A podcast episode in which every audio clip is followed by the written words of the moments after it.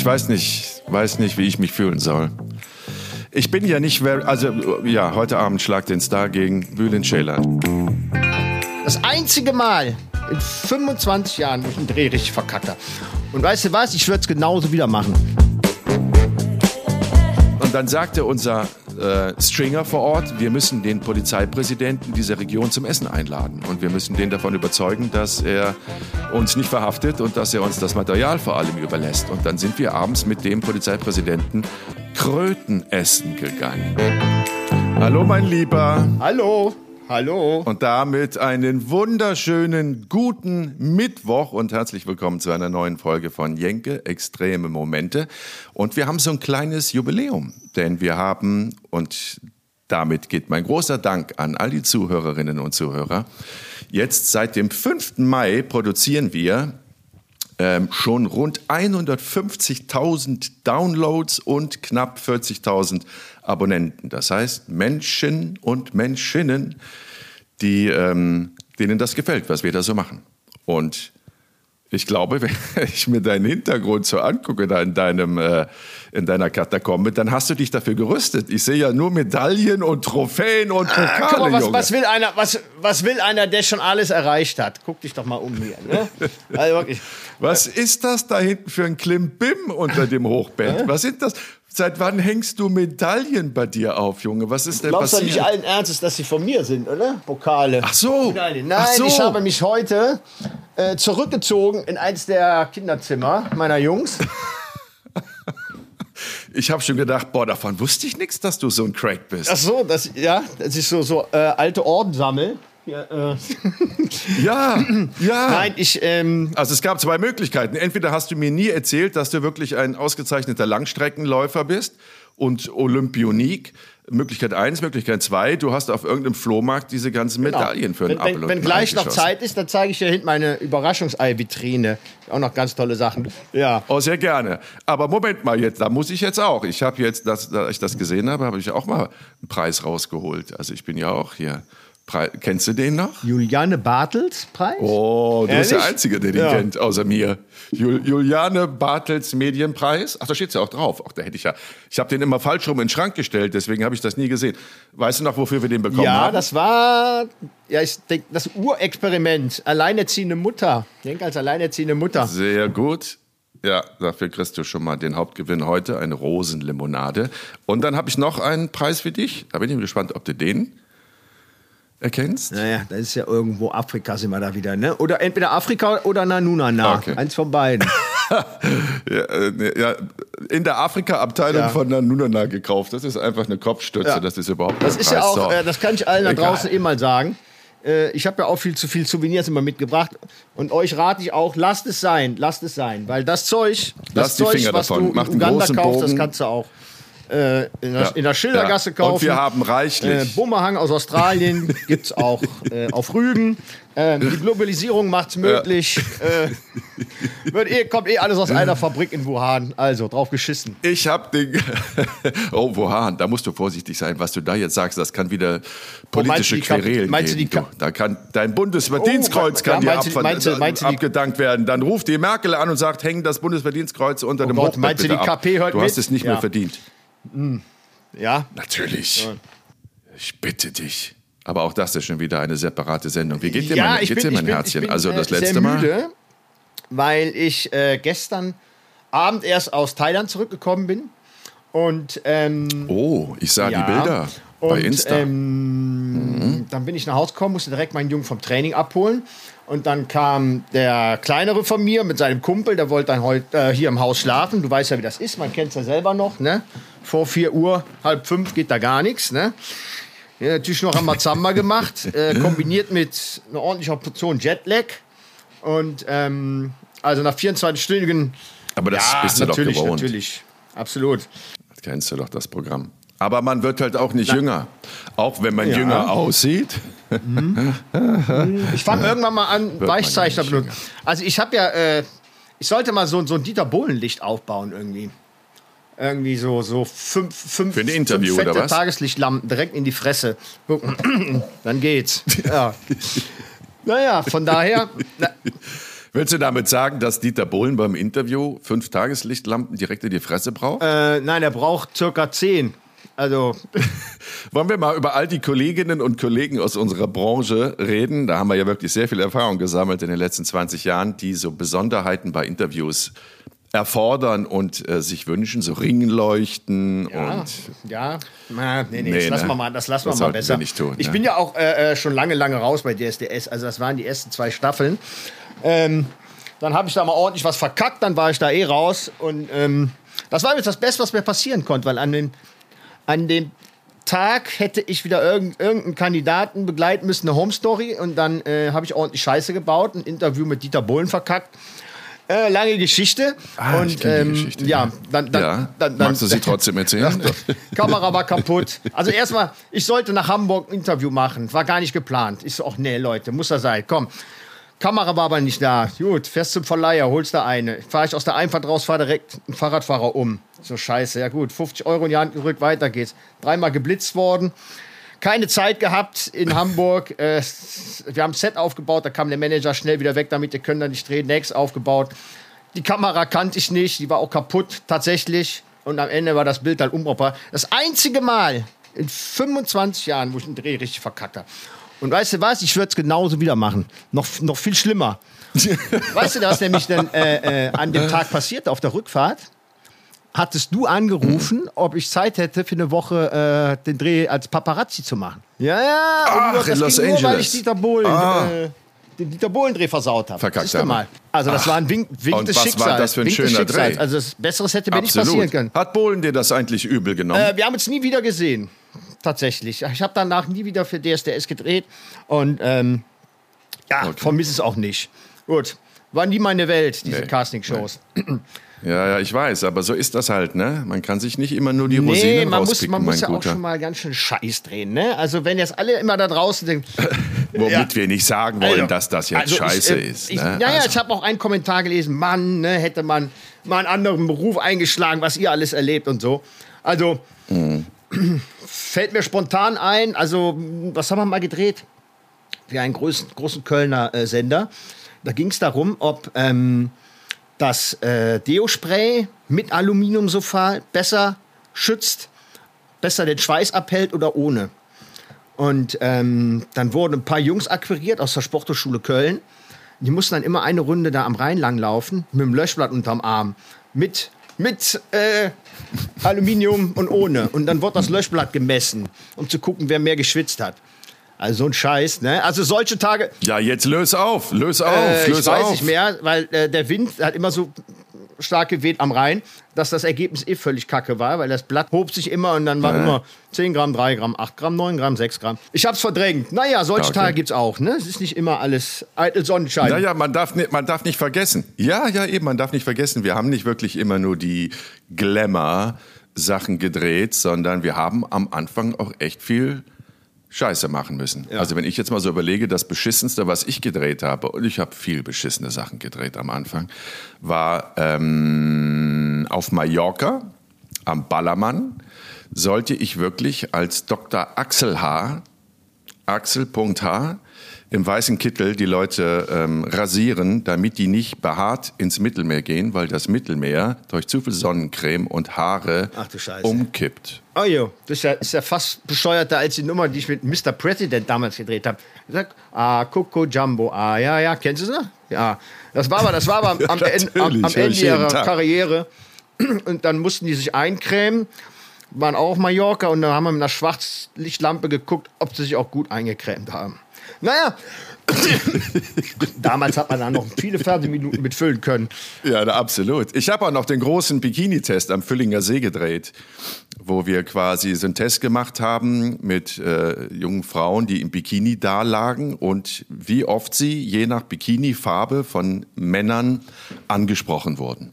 Weißt du, und dann lag dann eine im roten Bikini, eine weiße, gelb und grün und sowas und dann haben wir einfach mit versteckter Kamera geguckt, welche wird am häufigsten angesprochen und dann musste ich wirklich diese tiefsinnigen und tiefgründigen Gespräche mit den Männern und, und Damen da führen. Ja, ja, das ist alles. äh, Weißt du, welche Bikini-Farbe übrigens äh, ganz weit Nein, vorne lag? weiß ich nicht, weiß ich nicht. Attraktivität? Rot. Rot. Aha. Das erinnert mich dann wieder an die rote Unterwäsche in Ja. Japan. Ja, ja, aber, die da, sich aber äh, die Menschen dort anziehen. ja, man hat viel, viel Quatsch gedreht, viel Scheiße. Ich habe ja auch viel News gedreht damals, äh, äh, viele Nachrichten. War unter anderem auch damals in äh, New Orleans, äh, Katrina, als der, äh, der Oh, große ja, Wirbelsturm weiß. auf New Orleans Oh, oh. traf. Und die großen Überschwemmungen ähm, über New Orleans hereinbrachen. Ähm, ja. Ja. da haben wir für die Nachrichten gedreht und, und jetzt werde ich natürlich da so ein bisschen dran zurückerinnert. Also das ist ja Wahnsinn, was hier bei uns in der Gegend gerade abgeht. Unfassbar. Also ich, ich, ich konnte das gar nicht glauben. Ich saß im Flieger und im Flieger gibt es ja mittlerweile auch Live-Fernsehen. Ne? Man kann sich ja schön BBC direkt äh, via Satellit angucken. Und dann sitzt man im Flieger, guckt BBC und die berichten halt äh, hier aus meinen aus meiner nächsten Umgebung, aus meinen, aus meinen Nachbar, Nachbarortschaften Ja. hier. Also das ist schon, das Ja, ist schon, das ist schon Wahnsinn. und so. Also das ist Na schon, klar. schon verrückt. Ja. Also ähm, auch, auch teilweise äh, Freunde und Familie sind betroffen auch. Also nicht so schlimm wie da in Ahrweiler, um Gottes Willen. Ne? Aber auch meine, meine Mhm. Schwester, die zum Beispiel eine Praxis, Frauenarztpraxis in Geilenkirchen hat. Hört sich auch gut an, ne? Frauenarztpraxis in Geilenkirchen. Ja, Mhm. ah ja, da ist auch der Keller übergelaufen. Freunde, mit Freunden stehe ich schon in Kontakt, ähm, ob, ich, ob ich denen noch helfen soll morgen. Äh, es werden äh, Geräte, Trockner, Bautrockner werden gesucht. Also ist schon, das ist schon krass. Ich bin gestern von der Autobahn Köln gekommen und ähm, bin da Richtung Aachen gefahren. Überall Hubschrauber im Himmel. Ähm, weil wegen diesem, diesem Desaster da in, in Erftstadt. Das hat mich wirklich an New Orleans erinnert. Da sind wir auch mit den Blackhawks da von der US-Army immer wieder ins Sperrgebiet haben die Leute da von den Dächern geholt. Ich habe das jetzt hier nicht mitbekommen. Das hat einen solchen, das hat ein solches Ausmaß. Ich bin gestern aus Spanien gekommen, gestern Abend, und bin dann quasi geflogen über die ganzen Hochwassergebiete. Und das sieht, das, das ist eine Katastrophe. Also ist, man kennt die Bilder aus den Nachrichten natürlich, aber wenn man dann wirklich da nochmal rüberfliegt und sieht, was da gerade abgeht, dann ist das boah, ja, das ist, das extrem. ist, das ist Wahnsinn. Also, extrem. auch äh, der Olli wieder, der mit mir war, der Assistent, äh, die Familie kommt aus Stolberg, da hat man dann auch mal Videos gezickt, äh, geschickt und, und, und Bilder gezeigt, Hm. was da abgeht, mehrere Milliarden Schäden und ach Gott, was ist das für Scheiße, ey. Du hast das in New New Orleans gedreht und ich habe das, fiel mir auch dann ein. Ich habe ja mal diesen Tornado Gene oder Genie, wie man den nannte, der aus der Karibik kam und Florida verwüstet hat und dementsprechend natürlich auch massive Hochwasser ausgelöst hat. Da habe ich auch eine Woche verbracht unter wirklich extremsten Umständen und die Menschen haben auch alles verloren. Die Landschaft war verwüstet. Die Schäden gingen wirklich in die mehrstellige Millionenhöhe und es jetzt immer wieder so Momente, wo ich denke, wir, wir, wir denken, es ist immer so normal, dass alles rund läuft, ne? dass alles irgendwie ja, wer, wer, wer hätte, trocken ist und alles funktioniert, aber und dass wir die Natur irgendwie im Griff haben, Ja, aber drauf ähm, gepfiffen. immer auch- also, also ich, ich, ich kenne ja auch hier, hier zu Hause, denkt man ja, komm, wir haben mit den ganzen Sachen nichts zu tun. Ne? Bei uns gibt es keine äh, Tropenstürme, keine Erdbeben, obwohl hatten wir auch schon mal ein kleines, aber ne, das ist immer woanders. Das passiert, das passiert nicht bei uns. Ne? Und jetzt ist es einfach, nur- es muss einfach nur mal zwei Tage richtig regnen und, und dann hast du so eine Katastrophe. Ist schon, ist schon Wahnsinn. Und, und, und wir haben ja auch, äh, jetzt kommen wir nämlich zu Japan, da auch gesehen, was, was Wasser für eine Kraft hat, für eine, für eine Macht, wenn es denn dann über die Ufer tritt. Ähm, wie damals in Fukushima halt. Du spielst Genau. auf Fukushima an, ja, ja, absolut. Ein absolut weltweites Extrem, was ja nur auch wirklich weltweit Konsequenzen ausgelöst hatte. Ja, ja, wir haben mehrere Sachen äh, in Japan gedreht, aber Fukushima ist definitiv ähm, eine Reportage, die wir beide produziert haben, an die ich auch heute noch sehr oft denke und an die ich jetzt auch in diesen Tagen denken muss. Wobei es da natürlich einen, einen anderen Ursprung gab, ne?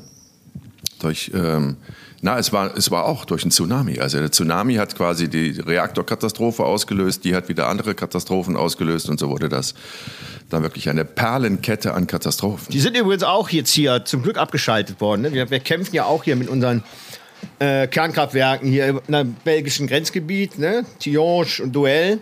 Also jeder, der hier lebt, ähm, äh, nur die wenigsten sind da ja noch für Kernkraft. Vor allem, wenn man, wenn man sieht, was äh, das ausrichten kann. Also wir haben ja schon mal über das Polygon gesprochen. Äh, das machen wir noch mal in einer anderen Sendung. Ähm, gut, da waren es Atomwaffentests. Was das ausrichtet. Ich war mal in ähm, äh, Tschernobyl. Da habe ich auch mal ähm, äh, ein paar Tage verbracht. Und wenn man das sieht und was man damals in Fukushima gesehen hat, dann weiß ich nicht, wie man da noch hingehen kann und sagen kann, das ist die beste Alternative, um Energie zu erzeugen. Also ich war früher auch, mir war es mehr oder weniger egal. Ich war sogar ein bisschen für, für die äh, Atomkraft. Aber wenn man dann sieht, was, was passiert, wenn das dann mal nicht mehr funktioniert, ist schon Wahnsinn. Ich meine, Fukushima war ja eine Geisterstadt. Äh, klar, das kennt man auch aus, mhm. aus, aus Tschernobyl. Aber in dem Fall auch, die Menschen mussten ja von heute auf morgen die äh, Häuser verlassen, die Straße verlassen. Also erinnerst du dich, da standen ja noch die Kinderwagen rum, die Kinderwägen. Die Supermärkte ja, waren noch ja, auf. Natürlich. Äh, Licht brannte noch. Ja. Ähm, also als wenn alles seinen normalen Betrieb hätte, nur ohne Menschen. Also das war so, so, so. Das war ja jetzt nicht mhm. so, wie man jetzt aus, aus ähm, naja, hier aus Tschernobyl kennt. Ne? Das ist natürlich viele, viele Jahre her, wo jetzt alles zugewachsen ist, zugewuchert ist. Als wir da waren, war das ja äh, alles, alles noch ganz frisch und, und ähm, so als. Wir waren ein Jahr. Wir waren genau ein Jahr nach der Reaktorkatastrophe waren wir in Fukushima, als wirklich noch alles evakuiert war, gesperrt war. Ich erinnere mich, wir sind durch diesen kleinen Ort gefahren. Also Fukushima ist ja quasi die, die Provinz. Das ist ja jetzt nicht nur eine Stadt, sondern das ist ein relativ großes Gebiet. Und wir sind durch so ein kleines Dorf gefahren in Fukushima, da wirst du dich auch noch erinnern. Und ähm, da war halt dieser Supermarkt, die Geschäfte und Fahrräder, die noch auf der Straße standen, aber es war kein einziger Mensch mehr zu sehen, außer so eine, so eine Truppe von vier, fünf Leuten, so in weißen Anzügen vermummt, die die Straße wie mit so einem Kercher äh, gereinigt haben. Da haben wir doch noch angehalten und haben die gefragt, was sie da machen. Und die waren doch, das war doch eine deutsche Spezialfirma, die dort von der japanischen Regierung beauftragt wurde, die Kontamination, Kontamination von, äh, vom Tierboden ja, natürlich, wegzuwaschen, natürlich, äh, wegzulösen mit irgendwelchen Chemikalien. Äh, Kampf gegen Windmühlen, ne? das war denen auch klar. Also die hatten dann, als wir da waren, irgendwie zwei Quadratmeter geschafft. Ne?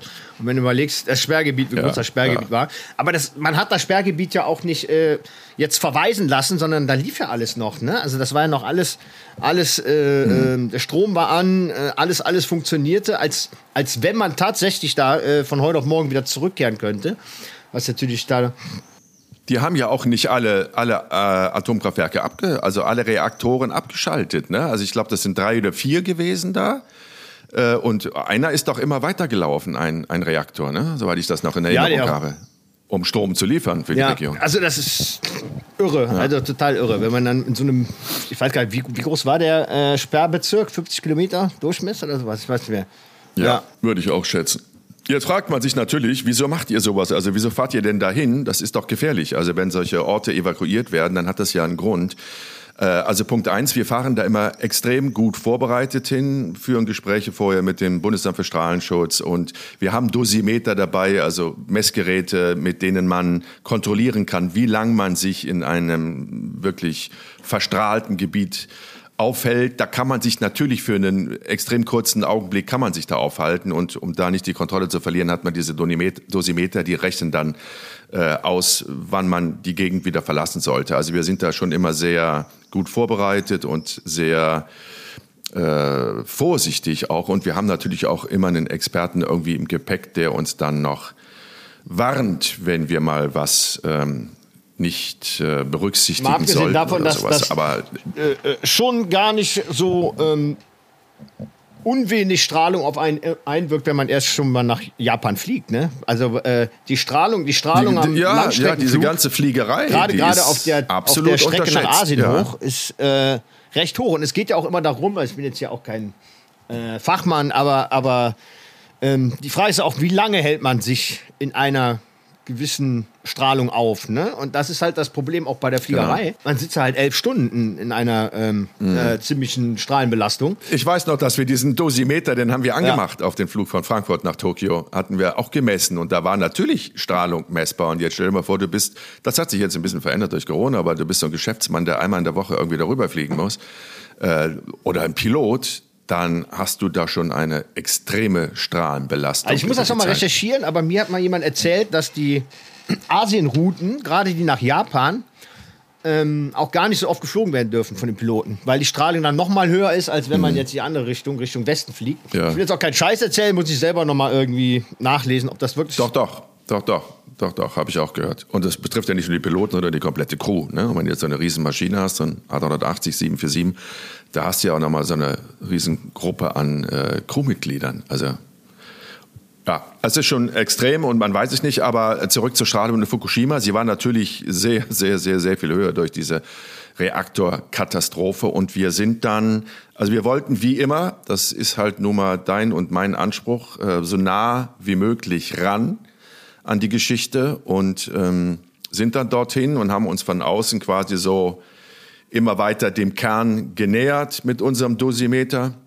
und haben ja dann irgendwann äh, jemanden kennengelernt. Ich weiß gar nicht mehr wie, was das für ein Zufall war, aber erinnerst du dich an diesen ja, genau. Viehwirt, also den der da noch die 300 Rinder hatte und der nur irgendwie in Sichtweite der, der explodierten Reaktoren, der Kühltürme lebte und seine, seine Rinderzucht hatte. Also ein sehr großes Gelände, sehr große Weidefläche, 300, 400 Rinder und ähm, der ein Augezeuge war, der also uns berichten konnte, dass er an dem Tag, als es da geknallt hat, ja. das gesehen hat. Es sehen konnte, weil es wirklich in, in Steinwurfweite nur entfernt von seiner Farm. Naja, man muss, man muss ja auch wissen, also wenn man äh, offizielle Stimmen äh, hören wollte, ne, die haben natürlich alle zugemacht. Die äh, Betreiberfirma, da waren keine Interviews zu holen. Deshalb sind wir immer näher und immer näher an das Sperrgebiet rangefahren, soweit es erstmal erlaubt war. Und ähm, ja, der Rinderzüchter, der äh, hatte seine eine große Herde noch im, im Sperrgebiet und er hatte die ähm, Erlaubnis, ähm, immer wieder mal hinzufahren, um die zu füttern.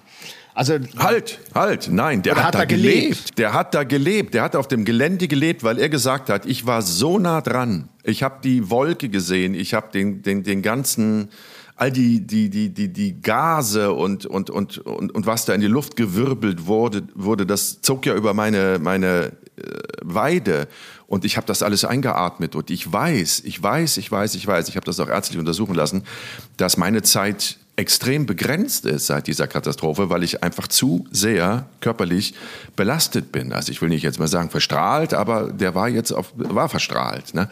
Und er hat gesagt, ich bleibe hier. Ich bleibe auf dieser Farm. Man kann mich sowieso nicht mehr retten. Und ich werde jetzt überall, in jedem Winkel dieser Farm, eine Videokamera installieren und werde quasi per Livestream 24 Stunden rund um die Uhr dokumentieren, was hier passiert. Und dann konntest du, und das haben wir ja auch dann gesehen und gefilmt, sehen, wie die Rinder nacheinander umkippten und starben. Und er hat da gelebt und hat das dokumentiert. Und mir fällt auch ein, wie wir den kennengelernt haben. Das war nämlich in dem Nachbardorf oder Nachbarort. Da stand er mit seinem LKW und hat äh, Futter gekauft, also und Stroh und Futter für die, für die Rinder gekauft. Und dann haben wir den angesprochen und äh, haben gesagt, ob wir da irgendwie reinkommen, weil das war Sperrgebiet, überall stand Militär und hat dieses Gebiet weiträumig abgeriegelt. Und dann hat der gesagt, weil er halt so ein Kämpfer für, für die, die Information ist, weil natürlich hat die japanische Regierung, der Betreiber TEPCO, versucht, da die Informationen ein bisschen zu filtern oder ganz zu blockieren. Und er hat gesagt, nee, ich, ich bin Zeuge und ich möchte das dokumentieren. Und deswegen, ich nehme euch mit. Wenn ihr wollt, nehme ich euch mitten ins Sperrgebiet mit rein. Ihr müsst euch zwischen den Säcken, wo das Futter und das Stroh für die äh, Rinder ist, verstecken. Und so schleuse ich euch an diesen äh, Militär- und Polizeikontrollen vorbei. Und so hat er das dann auch gemacht. Dann haben wir uns hinten auf der Ladefläche versteckt mit unserer Kamera, das dokumentiert und dann sind wir da. Ja, erstmal von Checkpoint ähm, durch die ganzen Sicherheitskontrollen. Checkpoint zu Checkpoint zu Checkpoint haben uns da durchgemogelt. Ja. Ähm, ja, am, am, Anfang war es noch normale gemessen. Polizei, nachher standen sie dann, äh, wenn's, wenn der, wenn der Gürtel oh. sich enger zog, äh, stand man dann schon da mit Strahlenschutzanzügen und ähm, hatten dann auch äh, natürlich mal kurz gecheckt den Wagen mit dem Futter. Natürlich konnte er mit den Rindern nichts mehr anfangen, aber ähm, das war in seiner Ehre, die noch so weit zu behüten, hm? bis, bis dann auch dahin siechen. Bis Deshalb, zum letzten Atemzug. Ja, und das ja. zu dokumentieren. Ne? Er wollte wirklich dokumentieren, weil, na klar, die japanische Regierung gesagt, ja, das ist eine Katastrophe, aber wir haben alles unter Kontrolle und es ist nicht so schlimm. Und sie haben, da kommen wir vielleicht später nochmal zu, ja dann auch wirklich umgesiedelt. Die Menschen aus Fukushima in andere Gebiete umgesiedelt und ihnen gesagt, so hier seid ihr safe. Äh, das haben wir dann auch verfolgt, haben da auch gemessen, da waren sie auch nicht safe, aber das hat keiner gewusst. Und all das wusste oder ahnte dieser Bauer und deswegen hat er gesagt, ich sorge für eine nicht abreißende Informationskette wie die Wirklichkeit hier aussieht. Dann sind und wir dann sind wir rein. Sperrgebiet dann rein. sind wir rein und, Und, haben ähm, die, naja, wenn kein Offizieller mit uns sprechen will, dann müssen wir halt selber gucken, wie man da hinkommt. Ja, Hm. ja, ja, eine, eine der vielen verrückten, verrückten Nummern, die wir gemacht haben. Ne? Also im Nachhinein fragt man sich natürlich auch, hm, ne? War das alles so gut durchdacht? Ne? Kann man den, den Geigerzählern trauen und weiter? Aber das ist ja. Ähm, bei uns ja, beiden meinst du Ja, jetzt, ja, oder ich meine, wir haben ja immer gemessen, immer wieder gemessen. Das ist ja das Verrückte. Wir haben gemessen und wir haben uns immer an die Werte gehalten. Also ich weiß das Limit nicht mehr, aber man hat so ein Tageslimit gehabt, Ja. ne? Oder so ein, so ein Stundenlimit, wie hoch die Bestrahlung sein darf, der man sich aussetzt. Und das, das haben wir schon weiß, aber es gab, eingehalten. es gab also immer wir mal wieder ja, so Hotspots. Das ist ja immer so interessant, ne, wo dann, wo dann Ja, die ja. Strahlung ganz, ganz extrem hoch ist. Das habe ich übrigens mal in, in, Ja. in, auch in äh, Tschernobyl äh, gehabt. Auf so einer, da habe hab ich mal gefragt. Also da kannte jemand einen Hotspot, der total verstrahlt war, wo die Strahlung äh, äh, viel, viel höher war als äh, in der restlichen Umgebung. Das war so ein kleiner Fleck auf dem Asphalt vor einer Tür von einem, von einem, von einem äh, Krankenhaus. Meinst du, wie kann das denn sein, dass die paar Quadratzentimeter jetzt so hoch verstrahlt sind und direkt daneben nicht. Das kann sein, dass damals einer der Feuerwehrleute, die aus dem Reaktor kamen, ihren Stahlhelm, Feuerwehrhelm, da auf diese Stelle gelegt haben. Ne? Also Das, das kann zu solchen Hotspots führen. Und solche Hotspots haben wir auch immer wieder gefunden. Also gerade auch an, an metallischen Gegenständen, natürlich, dann wurde es dann wieder höher. Ich weiß, da war so, stand so ein Flug auf dem Feld, da haben wir dann gemessen, sobald du näher dran kamst, ging es ja richtig ab hier, ne? das, das Piepen dann. Aber am höchsten am, auf der Straße und auf der, an der Erde war ja die Strahlung außerhalb des Sperrgebiets, als wir dann oben in die Berge reingefahren sind. Das ist ja das Absurde. Genau. Eben, dahin, wo man, ja, wo man die Menschen umgesiedelt hat, an, an, ihren, an ihr neues Zuhause. Ja. Da, da haben wir gemessen. Also äh, in Fukushima gab es ja dann immer wieder so, so Punkte auf der Straße mit Messtafeln. Also jetzt nichts Digitales, sondern da hat jemand da mit dem Stift drauf gekritzelt, wie hoch die Strahlung gerade ist und das wurde dann täglich irgendwie abgedatet. Ähm, aber in, in, in, in diese, das neue Gebiet, wo man die Menschen dann quasi hin umgesiedelt hat, da gab es ja weder irgendwelche Tafeln, noch gab es Informationen, noch hat irgendwie jemand, dem, mit dem wir sprechen wollten, mit uns sprechen wollen. Also da hat man ja versucht, den Menschen glaubhaft zu machen, dass es jetzt hier safe ist. Und völlig richtig, da haben wir gemessen und da war die Strahlung sehr viel höher als im Sperrgebiet von Fukushima. Ohne dass die Leute Ja, aber wahrscheinlich irgendwie radioaktive Wolke ist hochgezogen, hat sich dann abgeregnet in dem, in dem Hinterland. Ja. Ähm, wie gesagt, keine Fachleute. Wir haben das natürlich dann nachher alles eruiert, also mit Fachleuten gesprochen, aber es ist natürlich auch schon wieder eine Weile her. Naja, und jetzt läuft das Ding wieder und das ist ja das Verrückte. Ich meine, das hat hier zum Ausstieg aus der Kernenergie geführt. Äh, und in Japan läuft das ja alles etwas anders. Also man fährt dann irgendwie wieder, ich glaube, drei Stunden Autofahrt, wie weit war es bis Tokio? Und da hat das keinen mehr interessiert. In Tokio war ganz normales Leben wieder. Ja. Und eine Verschwendung von Energie, noch und nöcher. Also an den großen Werbetafeln, Ja, an den. ja. Äh, ähm, das ist ja eine, eine Lichtverschmutzung auch abends in Tokio. Natürlich atemberaubende, spannende Stadt, aber auch ein Stromfresser. Also, und, und das, das, das haben die überhaupt nicht mehr reflektiert. Ne? Wir haben ja auch junge Leute angesprochen, vor allem dann in Tokio. Sag mal, ähm, und jetzt Atomenergie, weg davon oder nicht? So, nö, ist eigentlich gut. Es ist einmal, ist einmal was passiert. Mein Gott, wir haben doch irgendwie 20, wir haben, wir haben so 20 in von den Natur Dingen. Ne? der- der Menschen. Jetzt ist halt mal einer Ja, ausgegangen. ja. Ne? Wir sind halt alle Meister im Verdrängen. Ne? Also dann, dann knallt's mal irgendwo oder jetzt diese Flutkatastrophe. Auch da kann man natürlich äh, Gründe für finden, ne? warum die Wahrscheinlichkeit, dass es so hohe Schäden anrichtet, steigt, was so Baumaßnahmen angeht und äh, Landschaftsbau. Ne? Egal. So, äh, dann haben wir diese Katastrophe und dann leiden wir alle darunter eine Zeit lang und dann ist wieder Ruhe im Karton und dann vergessen wir das alles. Und dann werden minimale Veränderungen gemacht oder gar keine Veränderungen gemacht, so als wäre nie etwas geschehen. Das ist offensichtlich, offensichtlich sind wir Menschen einfach so Meister im, im Verdrängen und einfach immer nur glauben, irgendwie wird es Ja, schon die gut Japaner, gehen. die Japaner Und selber hat ja draußen. auch äh, äh, mehr der Tsunami dann, äh, in, hat der Tsunami mehr interessiert als die, als die ähm, äh, Reaktorkatastrophe. Ne? Die Reaktorkatastrophe, die kann man ja auch nicht so gut sehen, aber bei den, bei den äh, Tsunami, Mhm. ne, da sieht man natürlich die Schäden und ähm, das war ja, wir sind da durch Landstriche auch gefahren, wo ja nur noch die Grundmauern standen, nur noch die Fundamente konnte man sehen. Und ähm, Und die Japaner, die haben ja wirklich alles sortiert. Das haben wir auch alles fotografiert. Mal abgesehen davon, dass man Autos mhm. an eine Stelle schaffte, aber dann auch Kühlschränke. Es gab einen Turm Kühlschränke, es gab einen Turm mhm. nur Koffer, es mhm. gab einen Turm Puppen. Also wurde alles, jeder Gegenstand, mhm. der angespielt wurde, irgendwann wurde, wurde zu einem riesen Haufen sortiert, wofür auch immer. Und, ähm, und dann diese ganzen ähm, ja, Wellenbrecher auch, die da an den Häfen waren und so, das war ja alles noch zerstört. Und und ähm, ja, da wieder die Brücke zu schlagen, ne? was, was, was die Natur für eine, für eine Kraft hat, ähm, ähm, das, ist schon, das ist schon Wahnsinn. Also ja, wir, wir sind halt nur Gast. Ne? Wir sind nur Gast auf diesem Planeten. Wir denken immer, wir hätten alles unter Kontrolle und, und seien jetzt wirklich der, der, der, ja, der, der die äh, absolut, ja, absolute Kontrolle auf diesem Planeten hat. Aber im Endeffekt sind wir, wir sind sehr weit gekommen in, in der Menschheit, aber wir haben die Natur werden wir nie unter Kontrolle haben. Und ähm, das siehst du auch bei der ganzen Corona-Pandemie. Ne? Also auch das, Viren gab es schon sehr viel vor, früher vor uns. Länger als, als wir auf diesem Planeten sind, gibt es Viren und Bakterien. Und ähm, wir haben immer das, das, das, und uns fehlt so ein bisschen die Demut, habe ich das Gefühl, weißt du? Also die, die, das, das richtige Verhältnis. Also wir sind nicht die, die bestimmen, was hier abgeht, sondern das ist die Natur und das sind dann zum Teil auch wirklich. Ich meine, wir waren ja schon mittendrin. Wir waren, wir waren ja echt mit dem Tele, standen wir bei dem auf dem Balkon und haben ja da äh, echt den, den Reaktor gedreht, ne? Also das war ja schon sehr nah dran, ne? Ja, ja, ja. Ich ja. habe aber auch, ähm, das ist ein Dreh, äh, von dem ich echt äh, so gut wie kein Foto habe, ne? Die hast du damals alle gemacht. Ich habe ja, sehr ja, viele also Fotos da, da aus Fukushima, ja, von auf, aufgerissenen Straßen, eingestürzten Brücken, diese Geisterstädte, also wirklich wie, wie hieß der Film damals nochmal, Falling Down oder was? Fall Down? Oh, ach, da gibt es irgendeinen so Kinofilm, da gibt es ja viele Kinofilme, die das zum Sujet haben. Ja, diesmal bist du gefragt. Ähm, du musst ja mal ein paar Fotos hochladen. Ich, ich habe da, hab da gar nicht viel ja, zu. Ja, ich, ich weiß, gibt es dann auch Fotos auf dem Futterlaster? Ich weiß nicht.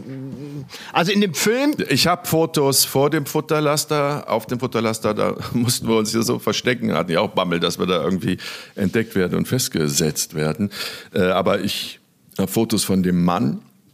Das müssten wir mal recherchieren, wie es dem geht, ne, dem Bauern äh, von dem LKW und von der Farm natürlich. Also ich, ich war ja, ich war ja für die, Bewegbilder zuständig und das habe ich ja auf jeden Fall auch gedreht immer. Das war ja auch in dem, in dem Beitrag nachher. Ich habe ja immer zwischen den, zwischen den großen Säcken da dazwischen rausgeschielt und da irgendwie mal diese Kontrollen heimlich gefilmt, ähm, wenn wir dann da durchgefahren sind, die Straßensperren.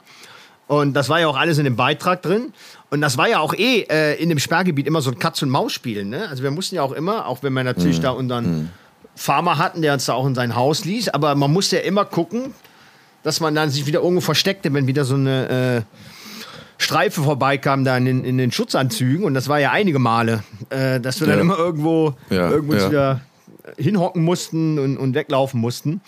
Aber sind halt auch äh, genauso einfach, wie wir reingekommen sind, sind wir auch wieder rausgekommen. Ich denke mal, die äh, Japaner, die bei dem Betreiber arbeiten, die das dann doch vielleicht gesehen haben, werden da bestimmt mal was geändert haben an ihrem Sicherheitssystem.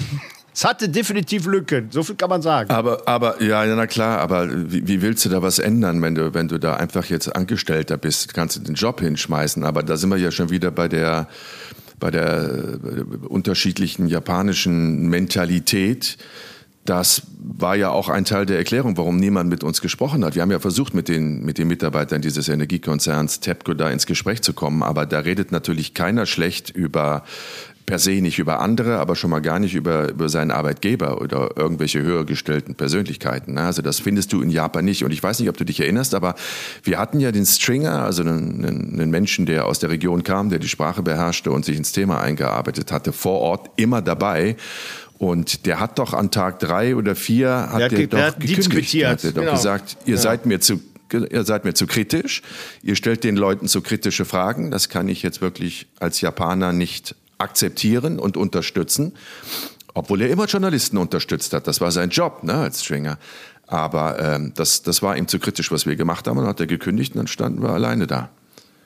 Also das ist sehr schwierig in, in, in ähnlichen Ländern, aber jetzt mal ganz speziell auf Japan bezogen, journalistisch äh, zu drehen, zu arbeiten. Ja, das haben wir ja auch in, in, in Tachi gemerkt, ich meine, da müssen wir natürlich mal ein andermal drüber erzählen. Auch Japan? Da ging es um die Delfinjagd. Ja, ja. Ähm, das war ja auch sehr schwierig.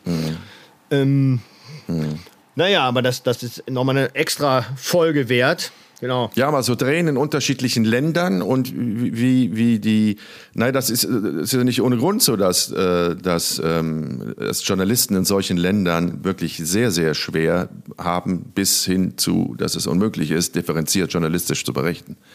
Da gibt es ja nur sehr viele Länder, in denen wir waren, in denen das der Fall war. Und das ist auch immer die Schwierigkeit für uns. Also natürlich wünscht man sich jemanden vor Ort, der Journalist ist und mit dem man zusammen dann eine Geschichte vor Ort umsetzt. Aber die meisten Journalisten, die in diesen Ländern arbeiten, wo das extrem schwierig ist, die gehen natürlich dann nochmal zusätzlich ein Risiko ein, wenn sie ausländische Medien wie uns dann unterstützen. Und deswegen haben wir da eigentlich nie jemanden gefunden in den, in den vielen Jahren, die jetzt zurückliegen, in denen wir solche Länder bereisen, um, um von dort zu berichten. Und ähm, waren dann schon glücklich, wenn wir den Stringer hatten. Einfach jemanden, der vor Ort ist, der sich in der Gegend auskennt und der vor allem die Sprache äh, beherrscht, sodass er die Interviews übersetzen kann, Anfragen und Interviewpartner dort finden kann. Aber selbst da, selbst das ist schwierig und selbst da gab es auch dann hin und wieder Menschen, die gemerkt haben, okay, das ist jetzt zu kritisch, was dieses deutsche Fernsehteam da hier berichtet, ähm, wir steigen aus. Und dann, ja, ist, ist man an so einem Ort und versucht, jemanden wieder zu finden, weil man kommt natürlich, sprech, ist mein Japanisch ist gut, aber. Ja, ich meine, das, das muss man so ja auch an der Stelle auch mal sagen. Wir, wir sind ja in den meisten Fällen immer unter dem Radar geflogen. Ne? Also, äh, wenn wir im Land waren, wir sind eben nie ja, als Journalisten ja. eingereist. Äh, wir haben nie nach einer Drehgenehmigung gefragt. Ähm, ich habe jetzt einen aktuellen Fall, ähm, gut, das hat jetzt eh zerschlagen, erstmal wegen der Corona-Zahlen in Indien. Also, wenn man in Indien zum Beispiel eine Drehgenehmigung haben möchte, das ist ein Akt. Das geht über Wochen, Monate, bis man dann Erlaubnis hat, in einem mhm. Land frei drehen zu dürfen. Das, was wir gemacht haben, mhm. da kriegt man natürlich keine Drehgenehmigung für. Über die Drehs werden wir auch noch mal sprechen. Das heißt, ähm, man, mhm. man reist, wir sind immer eingereist, haben kritisch Bericht erstattet und muss natürlich immer gucken, dass uns da keiner äh, hops nimmt, ne? dass uns da keiner, ähm, ja. dass wir keinem ja. auffallen.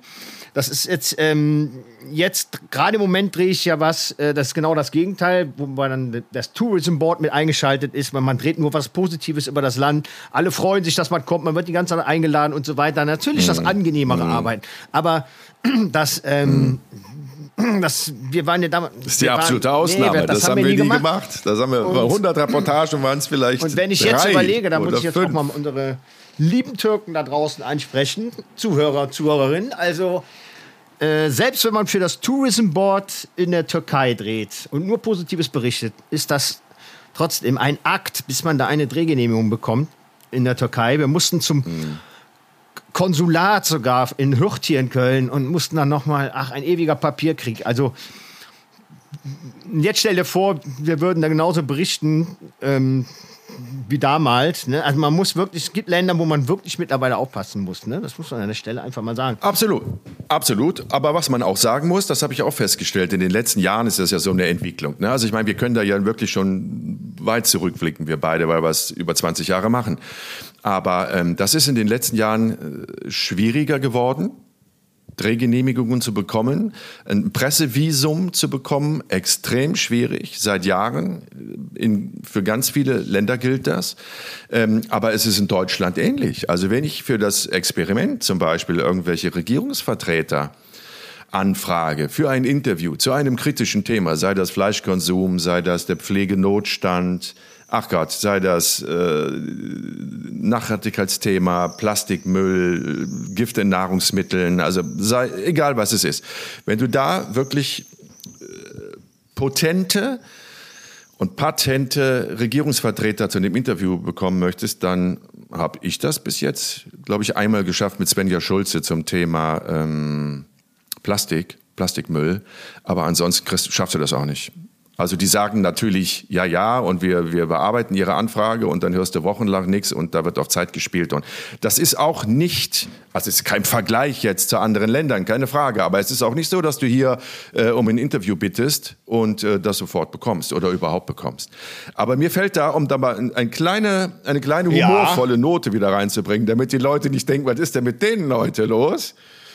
Ähm, ich habe in Thailand mal eine Sache gedreht. Ach Gott, das liegt auch schon wieder so lange zurück. Und zwar ging es um die Langhalsfrauen. Ähm, das sind die Frauen, die diese Messingringe um den Hals gewickelt haben, wo das dann so aussieht, als hätten sie einen langen Hals. Sie haben keinen langen Hals, weil ich habe sie in die Radiologie begleitet und habe sie dann, weil eine Frau so Schmerzen hatte, habe ich ihr einen Arzt besucht, ermöglicht. Äh, und dann hat sie die Ringe abnehmen lassen, hat mir das Geräuschchen festgestellt, da ist nur das Schlüsselblatt nach unten gedrückt, der Hals ist gar nicht länger, ist eine optische Täuschung. Egal. Das ist aber eine Tradition, die eigentlich mittlerweile gar nicht mehr besteht. Also diese Kultur ist offensichtlich ausgestorben und wird aber gepflegt und gefördert von den Chinesen in Thailand im Grenzgebiet zu Myanmar oben. Wie hieß das denn nochmal? Das ist so Chiang Mai, Chiang Rai, die Ecke, Kohen Song oder so ähnlich. Egal. Also direktes Grenzgebiet zu äh, Nord-Myanmar. Und da gibt es ein großes Camp, da leben diese Langhalsfrauen äh, mit ihren Familien. Und dieses Camp hat Öffnungszeiten von 8 Uhr bis, ich glaube, 15 Uhr. Und du zahlst Eintritt. Da sitzt dann so eine chinesische Frau, saß dort und hat dann die Tickets wie im Zoo verkauft. Man nannte es auch den Menschen Zoo, deswegen bin ich da auch hingefahren. Das war die Geschichte quasi, um zu gucken, äh, stimmt das wirklich und wie, wie, wie ist der Alltag dort und wie läuft das alles ab. So, dann kaufst du dir ein Ticket und dann gehst du halt durch dieses Dorf, was wirklich wie ein Menschenzoo ist und kannst dann die Familien beobachten, beim Essen zubereiten, beim hier Messingringe polieren, beim Spielen mit den Kindern und keine Ahnung was. Das haben wir gedreht. Und zwar kritisch gedreht. Also dann auch mit den Frauen gesprochen. Die Chinesin hatte keinen Bock auf uns, aber wir haben dann mit den Frauen gesprochen. Und ähm, die Touristen, die aus aller Welt wirklich in dieses Dorf kamen, weil es auch in jedem Reiseführer steht, gesprochen. Und irgendwann sprach sich so in diesem Dorf rum, dass das Fernsehteam da jetzt kein Werbefilm macht. Das ist jetzt nichts, was äh, besonders, was die Region besonders gut darstellen lässt. Und irgendwann stand da ein Polizeiwagen und hat uns gebeten, mitzukommen. Da kannst du ja auch nicht lange diskutieren, sondern dann sind wir auf die nächste Polizeiwache gefahren worden. Und ähm, da sollte unser Material beschlagnahmt werden. Also die haben gefragt, was macht ihr? Und wir haben gesagt, ja, wir machen eine Dokumentation natürlich über diese, über die Frauen, hier die Langhalsfrauen. Und äh, einfach so unterschiedliche Kulturen, unterschiedliche Länder, unterschiedliche Sitten. Ne? Haben so versucht, das so zu erklären, aber die haben uns nicht geglaubt. Und dann sagte mein Kameramann, äh, wir können da ganz entspannt sein, weil ich habe die, die neueste Technik. Damals kam Digi-Beta. Vorher war ja noch Beta SP. Beta SP für die für die Fachleute unter uns. Dann, es kam Digibeta und der sagte, das ist das neueste Material, was ich hier habe. Nie im Leben haben die einen Digibeta-Player, mit dem sie das Material abspielen können. Also sie können die Kassetten sich gerne mal so in der Hand anschauen, aber sie können das Material können sie nicht sehen. Und dann waren wir ein bisschen entspannter, saßen aber drei, vier Stunden auf dieser Wache, auch wirklich da am Arsch der Welt. Und äh, der Typ nahm die Kassetten, machte den Vorhang auf, verschwand hinter diesem Vorhang und wie gesagt, wir warteten da drei, vier Stunden und irgendwann kam der raus und bat uns hinter den Vorhang und da hatte der ein komplettes, ja wie so im Schnitt, so ein System aufgebaut gehabt mit Monitoren, einem Digi-Player und auf dem Monitor schon die Bilder, die wir gedreht haben. So, und das war richtig kacke. Und da haben die uns den ganzen Tag festgesetzt. Und dann habe ich gesagt, gut, okay, also wie kommen wir aus dieser Nummer raus? Und, und dann sagte unser äh, Stringer vor Ort, wir müssen den Polizeipräsidenten dieser Region zum Essen einladen. Und wir müssen den davon überzeugen, dass er uns nicht verhaftet und dass er uns das Material vor allem überlässt. Und dann sind wir abends mit dem Polizeipräsidenten Kröten mmh, essen wie schön. gegangen. Ah. Denn seine ah. Lieblingsspeise war Sumpfkröte. Also echt so ein Ömmes. Und das Restaurant war, es war so ein großer Teich, wirklich großer Teich mit einem Steg und mitten auf diesem Steg, auf diesem Rest, äh, Teich stand so eine Holzhütte, überdachte Holzhütte. Äh, und da war ein großer Tisch und da konnte man halt essen. Und dieser Teich war bekannt für seine Kräuter. Ach, wie schön. Ach du Scheiße. Und dann kam dieser, dieser Oschi ja. und ich habe gedacht, naja gut, okay, komm, du hast vor vielen Jahren in Frankreich ja. mal Frosch essen, gegessen und das ist alles nicht so wild. Aber eine Kröte mit so einer Fettschicht, die dann auch nur in, in, in so einem Sud da vor sich hin wabbelt, äh, stundenlang, das ist eine andere Nummer. Mir ist so schlecht geworden, nee. dass ich gedacht habe, ich stopp, stopp, kotz, komm hier, hier, den Polizeipräsidenten jetzt behalt, auf die behalt Uniform, Material, Kamera, Kamera auf. Ich meine, das war ja die Scheiße auch damals mit den Bändern immer. Ne? Ich meine, heute gibt es ja echt Möglichkeiten, ne? Ich meine, die Speicherkarten wissen wir alle, ne? Die passen überall rein und uh, man, man lädt es in der Cloud hoch, ne? Also dass, dass, dass man es gar nicht mehr äh, irgendwo schmuggeln muss. Aber wo habe ich früher überall Bänder versteckt, ne? Also wenn, wie oft, mhm.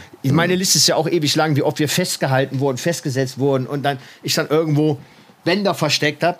Ich meine, wir hatten ja immer nur eh eine kleine Ausrüstung mit, das heißt auf so Mini-DV gedreht mit Kleinbändern, weil Genau, weil wir ja nicht genau. als Journalisten eingereist sind, sondern, jetzt darf man es ja verraten, ne, unseren alten Trick, als Köche. Wir sind immer als Köche eingereist. Also ich hatte ja immer so eine. Oh, damals gab es noch ja, keine, Kochsendung. keine Kochsendung. Also gab es schon, aber, aber keine Reise, nicht diese Reisekochsendung, diese Fülle von heute. Und ähm, deshalb war es natürlich immer ein bisschen mehr Kameraequipment als bei einem normalen Touristen, aber auch nicht so viel wie bei einem äh, professionellen Fernsehteam. Und wenn dann die Frage kam, ja, was, mhm. äh, äh, was soll denn die Kamera und so weiter? Ja, wir sind Köche, wir sind Köche. Und wir äh, auf der Suche nach kulinarischen, äh, exotischen, exotischen Rezepten. Leckereien. Und ähm, das, das, das ging Sumpfkräute auch, zum Beispiel im eigenen Sud. So gut wie immer gut. Wenn ich so, ah ja, dann wurde direkt erzählt, ja, was es hier Tolles im Land zu essen gibt. Hm. Einmal ist in die Hose gegangen. Da sind wir aus äh, Mexiko zurückgekommen, Ciudad Juarez. Und wir sind ja äh, gelandet auf Kuba. Und ähm, hm. ich hatte auch noch, ich oh, hatte, ja. Äh, oh, äh, also was man auch noch immer dabei hat, man natürlich diese kleinen versteckten Kameras, die man irgendwo hinter einer Brille versteckt, irgendwo in einem, in einem T-Shirt oder sonst wo, in einem Hemd. Und ich Idiot hm. hatte die nicht auseinandergebaut, weil ich irgendwie, ja, irgendwie nach Ciudad Juarez dann doch etwas den Schlendrian habe einkehren lassen. Ne? Und dann, ja, komm, wird schon gut gehen kommen am Zoll an in Havanna und da steht da ein Zöllner, der auch noch hervorragend Deutsch spricht, weil er natürlich äh, viele Jahre in der DDR war. und ähm, der dachte sofort, was ist das denn hier alles? Ne? Und dann nahm der mein Hemd, wo dann auch so eine kleine Kamera dran war. Aha, aha, was haben wir denn hier? Was haben wir denn hier? Ich trotzdem ja meine Masche abgezogen. Naja, wir sind Köche und ähm, damit gehen wir auch schon mal über die Märkte. Und wenn wir dann einfach nur probieren, dann, dann dann sind die äh, äh, Köche, schöne, schöne Perspektive, Perspektive. Ne? so schön schwarz-weiß verkrisselt damals noch. Naja, irgendwie habe ich ihn dann so lange belabert, bis er mir das irgendwann abgekauft hat. Und dann sagt er, ach, Sie kommen aus äh, Mexiko. Ja. Ah, was gab es denn da Feines zu essen? So, und jetzt hast du einen, der wirklich überhaupt keinen Plan hat von Kochen und Küche. Mittlerweile vielleicht ein bisschen mehr durch die ganze Kochsendung, die ich gedreht habe. Ich hatte überhaupt keinen Plan. So, und was sage ich dem? Ist so, das Einzige, was mir eingefallen ist, ja, wir haben äh, Fajitas, Fajitas gemacht. Das Einzige, was ich kannte, Fajitas. Scheiße, Fajitas. Das Einzige, was mir einfällt. Aber, und dann habe ich aber schnell den, die, die, äh, äh die Kurve gekriegt. Ja, aber, aber lassen wir mal Mexiko, Mexiko sein. Was können Sie denn hier empfehlen? So, ähm, ja, in einem Land, wo ich auch schon zweimal Mal rumgereist bin, wenn man es, es auf Land, das flache Land kommt, nur Reis und Bohnen gibt. Was will man da für eine Antwort erwarten? Das, natürlich gab es das auch, naja, wir können nur Reis und Bohnen essen. Aber ich, aber, aber, und Red Snapper. Ja. An jeder Oder Ecke gab's Aber ich kann Snapper. mal sagen, wie meine, wie meine Oma ja. das noch gemacht hat, Reis mit Bohnen. So, und dann fing er an zu erzählen. Also so und Ach. so und so und so und so und so. Und ich wirklich überhaupt keinen Plan. Absolut null Raff. Ja, und dann müssen Sie da noch ein bisschen was von rein, da noch ein bisschen von rein. Ach toll, toll, merke ich mir, merke ich mir. Ja, dann bin ich dann doch irgendwie durchgekommen. Ja, ja, also wirklich, ähm, vielleicht hätte man irgendwie noch mal so ein Kochbuch jedes Mal, so, so, so kleinen, so kleinen. Wir hätten das wirklich machen sollen. Die Geschichte auf Kuba, ich weiß nur noch, dass er dich festgesetzt hat, denn, das muss man jetzt auch noch sagen, wenn wir schon so aus dem Nähkästchen plaudern, äh, wir sind nicht nur als Köche gereist, sondern wir sind ja dann auch meistens beim, bei der Sicherheitskontrolle und beim Zoll ähm, separat an unterschiedliche Schalter gegangen. Also wir sind ja nicht zusammen da aufgeschlagen, weil wir gedacht haben, gut, dann ist es vielleicht ähm, doch zu auffällig, weil wir ja das Equipment aufeinander verteilt, untereinander verteilt hatten. Und ich habe gesehen, dass der dich ähm, ein bisschen länger im Gespräch, ins, ins Gespräch gelockt hatte und habe dann ja schon mal das Terminal verlassen, um wenigstens den Teil des Equipments in Sicherheit zu bringen. Deswegen die Geschichte kann naja, ich gar das, nicht, dass aber so haben wir ja, beiden so, über Reis ja, und aber so haben wir immer gearbeitet. Hat. Also wir haben immer geguckt, dass einer irgendwas drehen kann. Ne? Und, und da gab es ja auch ein paar ja. Mal Momente, wo dann, wo dann mal einer ausgefallen ist, der andere hat dann alleine gedreht. Also, also, ne? also wirklich, deshalb waren wir auch immer nur in so einem kleinen Team. Äh, äh, wenig Leute, da ist die Möglichkeit, dass einer ausfällt, auch geringer. Und so dreht heute keiner mehr. Das muss man sich ja wirklich mal vorstellen. Also natürlich hat sich der Standard verändert, ne? Und die Optik, die der Zuschauer auch erwartet und die, die, die Opulenz der Bilder und der, der Orte. Das gab es damals in einer abgespeckten Version natürlich äh, auch, aber aufgrund der Geschichten, die wir gedreht haben, wie gesagt, meist kritische, ähm, sozialkritische und, und, gesellschaftskritische Themen, die wir ähm, zum Thema gemacht haben, mussten wir immer im kleinen Team reisen und, und heute bist du da mit, weiß ich nicht, fünf, sechs, sieben oder je nachdem, dann, dann, wie groß die Produktion ist, noch mehr Leute noch unterwegs. mal die Drohne rüber, dann, dann ja. äh, läuft einer, läuft einer ja, mit, wir sind mit zu zweit gewesen. rum, wo die Kamera drin hängt. Extra. Und, und, aber naja, damals ja, war es schon so. Das ist heute. Und damals, wir hatten unsere kleine Kamera, wir hatten noch nicht mal einen Tonmann. Du hast Ton immer auf Automatik gestellt, weil wir gesagt haben, gut, okay, ich habe einen Anstecker, da ist die Tonqualität gut und all unsere Gesprächspartner in fernen Gefilden, die werden eh übersetzt, also kann man bei dem Ton Abstriche machen. Wir brauchen keinen Assi, wir brauchen keinen Tonmann, sind damit noch unauffälliger, nur zwei und nicht drei Leute. Und dann sind wir da wirklich guerillamäßig durch die Gegend äh, auch gezogen. Überlegt, die, die, ich, ich, weiß gar nicht, ob das heute die, noch so möglich äh, wäre. Ich meine, da werden wir eh noch mal eine extra Nummer machen, das Flüchtlingsboot damals. Wenn du mal überlegst, auf was für, hm. naja, wirklich äh, halbprofessionellen ja, miesen Zeug, wäre das gedreht. Ich hatte noch nicht mal ein Stativ mit. Ich hatte ja wirklich gar nichts mit. Ich hatte nur diese kleine Kamera mit, mhm. ein paar Bänder und du musst ja immer aufs Nötigste beschränken. Und ähm, naja, aber am Ende, am Ende, äh, klar, schöne Bilder kreieren, das will man gerade als Kameramann natürlich. Aber manchmal geht es dann auch wirklich um die Geschichte und in dem Fall, was wir damals gemacht haben. Immer, nicht ja. manchmal, nicht, nicht na, äh, manchmal, meine Gute, sondern immer. Und das, das ist ja, daran erkennst du eine wirklich gute Geschichte, wenn du die miese Qualität der Bilder ähm, in Kauf nimmst. Oh, da hört, da hört jetzt aber böse an, als hätte ich immer nur miese Bilder gemacht. Ja. Äh, nein, nein, Moment, Moment. Aber dass du natürlich auf dem Flüchtlingsboot nachts um drei auf dem Mittelmeer bei sieben Meter hohen Wellen mit einer Mini-DV und keinem Licht jetzt nicht äh, ja, super den hast verkackt, den hast verkackt. Scharfe, da kommst du nicht mehr raus aus der Nummer. Ich bin da noch gar nicht fertig. Ich bin da noch gar nicht fertig. Dass du an solchen Orten solche Bilder nicht liefern kannst oder wenn es schnell gehen muss, wenn irgendwo etwas brennt, äh, ob das jetzt wirklich im wahrsten Sinne des Wortes brennt oder ob die Situation so eskaliert, dass es schnell gehen muss und wir nur mit Reißschwenks das noch dokumentieren können, was in dem Moment gerade stattfindet. Damit meine ich jetzt sowas wie in Ciudad Juarez, der gefährlichsten Stadt der Welt, wo wir eine Woche lang die Polizisten begleitet haben. Da musste das schnell gehen. Da wackelte das Auto hinten von einem Einsatzort zum anderen Einsatzort. Natürlich sind die Bilder scheiße, aber das ist egal, das ist zweitrangig, weil die Geschichte immer, immer, immer im Vordergrund steht. Und dann verzeiht einem der Zuschauer das. Dann sagt niemand, was sind denn das für Bilder, wenn die Geschichte stark ist und in sich stimmig ist. Und nach diesem Credo haben wir beide ja gearbeitet. Und ich meine, so ein Sender, für den wir gearbeitet haben, der, der hat ja auch einen Anspruch an eine, eine Qualität der Bilder.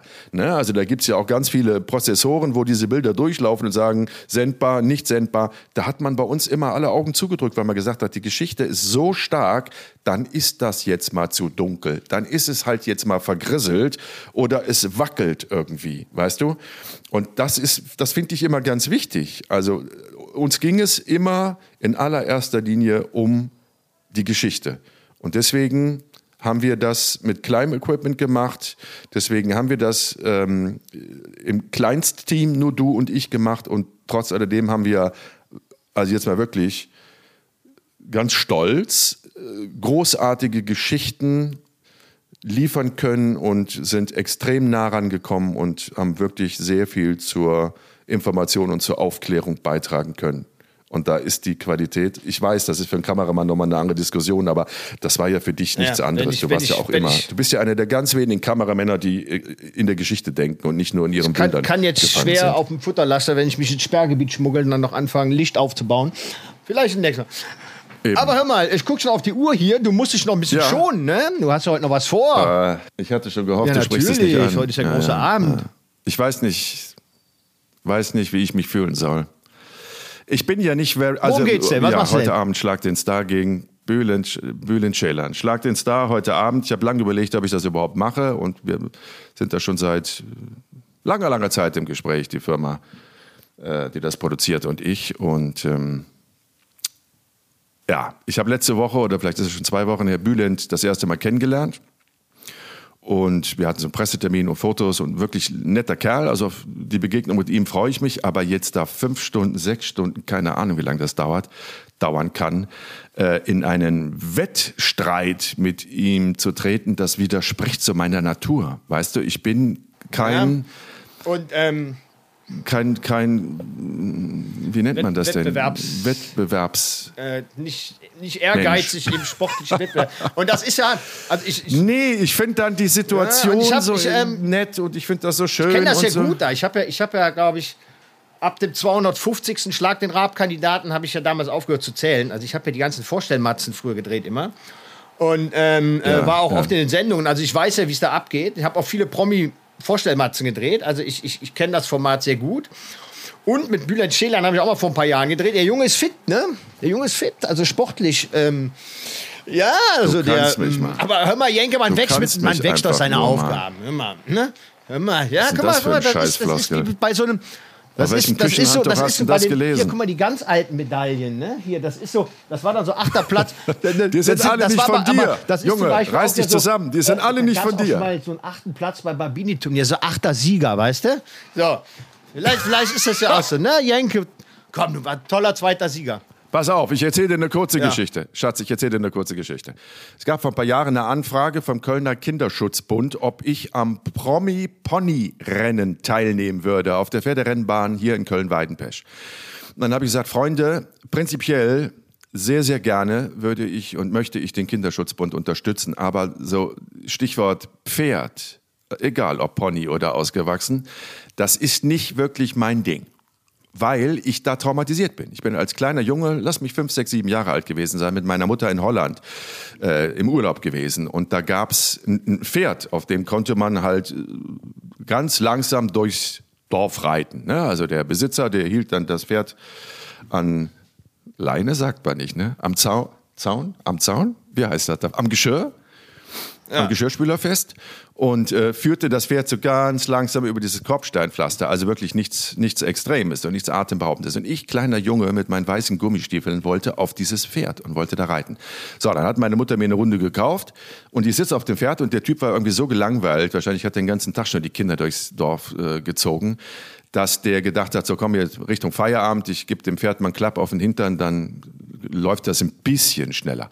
So, und der haute dem Pferd hinten wirklich auf den Arsch, sodass das abging und sich von ihm löste. Also der hat die Zügel, äh, rutschten ihm durch die Hand und ich, kleiner Junge, saß alleine auf diesem Pferd und ähm, total ängstlich. Und dieses Kopfsteinpflaster machte das dann auch noch extrem ähm, äh, huppelig und ich fiel auf jeden Fall von diesem Pferd runter und blieb mit meinem kleinen weißen Gummistiefel im Steigbügel oh. hängen. Und dann hat das Pferd mich mit dem Kopf über diesen Kopfsteinpflaster, über dieses Kopfsteinpflaster oh, gezogen. und ich habe wirklich äh, geschrien und geweint und kam aus diesem Steigbügel nicht raus, bis das Pferd dann irgendwann mal hielt. Und so, ich war traumatisiert. Ne? Das liegt jetzt extrem lange her, aber das sitzt, wie wir ja wissen, Traumata, die sitzen Ach, sehr, sehr tief. Mal, äh, kannst du mal gerade mal den... Ja, nee, nee, geh dir mal was essen, ich erzähle die Geschichte vom, vom weiter. Tablet. Erzähl weiter, erzähl dass weiter. sie dir gefällt und dass sie dich richtig... Ich habe noch keinen Strom mehr. Ja, jetzt steht er auch noch ja, sag mal Hallo, so, Nick, ja, ja, pass auf. Hey, hallo Nick. Herzlichen Glückwunsch zu all den Medaillen und Pokalen. Dein Vater hat gesagt, die wären von ihm. Hä? Die ganzen Medaillen, alle von ja, mir. Ja, der braucht immer Hilfe, der Gute. Alle von der Kirmes habe ich geschossen an der Bude. Ja. Ja, bei, bei, ich, bei mir geht es gerade um Leben und Tod in meiner deine, Geschichte. So, Entschuldigung, ich musste deine Geschichte kurz unterbrechen, weil ich hier, äh, ich bin äh, nicht mehr am Saft, wir überziehen heute hier, merkst du, ne? So, okay, da bin ich wieder. So, also, und dann warst du traumatisiert. So, wo, wo bin ich in meiner du warst Geschichte traumatisiert von dem, von dem äh, Ausflug mit dem kleinen Pferd damals als Kind. Weil was passiert war? Weil das Pferd irgendwie äh, durchgegangen ist oder irgendwas war, fand ich scheiße, hat dich runtergeschmissen, hat dir auf den Fuß gekackt, ich weiß nicht mehr. Ich war gerade abgelenkt, Entschuldigung.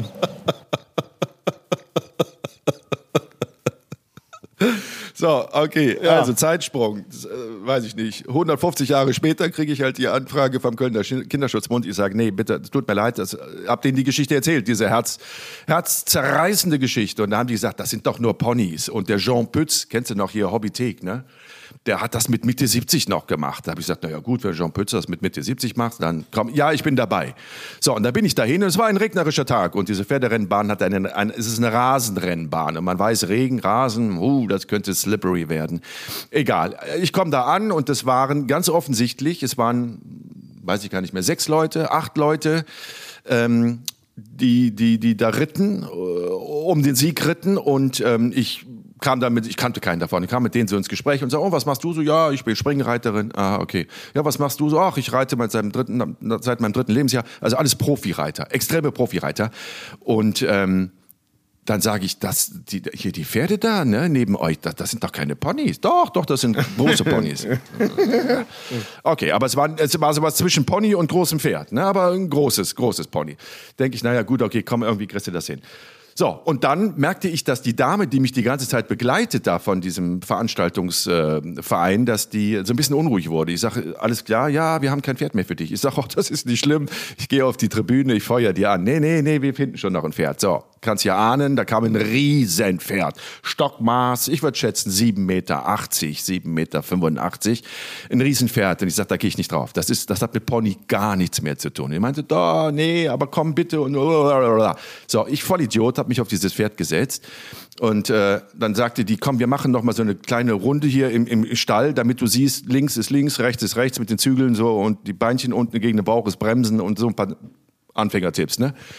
Und das Pferd hat sich totgelacht über mich. Ne? Also habe ich links gezogen, hat das gar nichts gemacht, habe ich rechts gezogen, ist es nach links gegangen, habe ich die Beine um den Bauch gedrückt nichts. Es hat null reagiert und ich wusste, dieses Pferd habe ich nicht unter Kontrolle und ich werde es auch niemals unter Kontrolle bekommen. So, jetzt drängte die Zeit, wie das dann immer so ist. Komm, schnell, schnell, schnell, geht gleich los. Wir müssen Startlinie, barf, der Schuss fällt. Und ich höre noch, wie dieses Mädchen sagt, das mich da begleitet hat mit dem Pferd, ähm, mach dir keine Sorgen, das sind alles Geschwister, das rennt seinen Geschwistern hinterher. Ne? Und hab das noch so im Ohr während mein Pferd abgeht wie ein geöltes Zäpfchen und in der Tat seinen Geschwistern hinterher gerannt ist. Ich habe immer noch versucht, so ein bisschen die Leine, irgendwann habe ich gesagt, komm, das ist lachhaft, das Pferd, das nimmt dich gar nicht wahr und habe mich nur noch in der Mähne festgekrallt, ganz windschnittig, den Rücken gebogen und mich festgesaugt an diesem Pferd, damit ich in den Kurven da nicht rausfliege und bin in einem Irrsinnstempo den anderen Pferden hinterhergerannt und habe wirklich um mein Leben gebangt. Ich habe gedacht, das überlebe ich nicht. Und da hat der Kölner Kinderschutzbund dann auch nichts davon, wenn ich vom Pferd fliege und mir alle Knochen breche.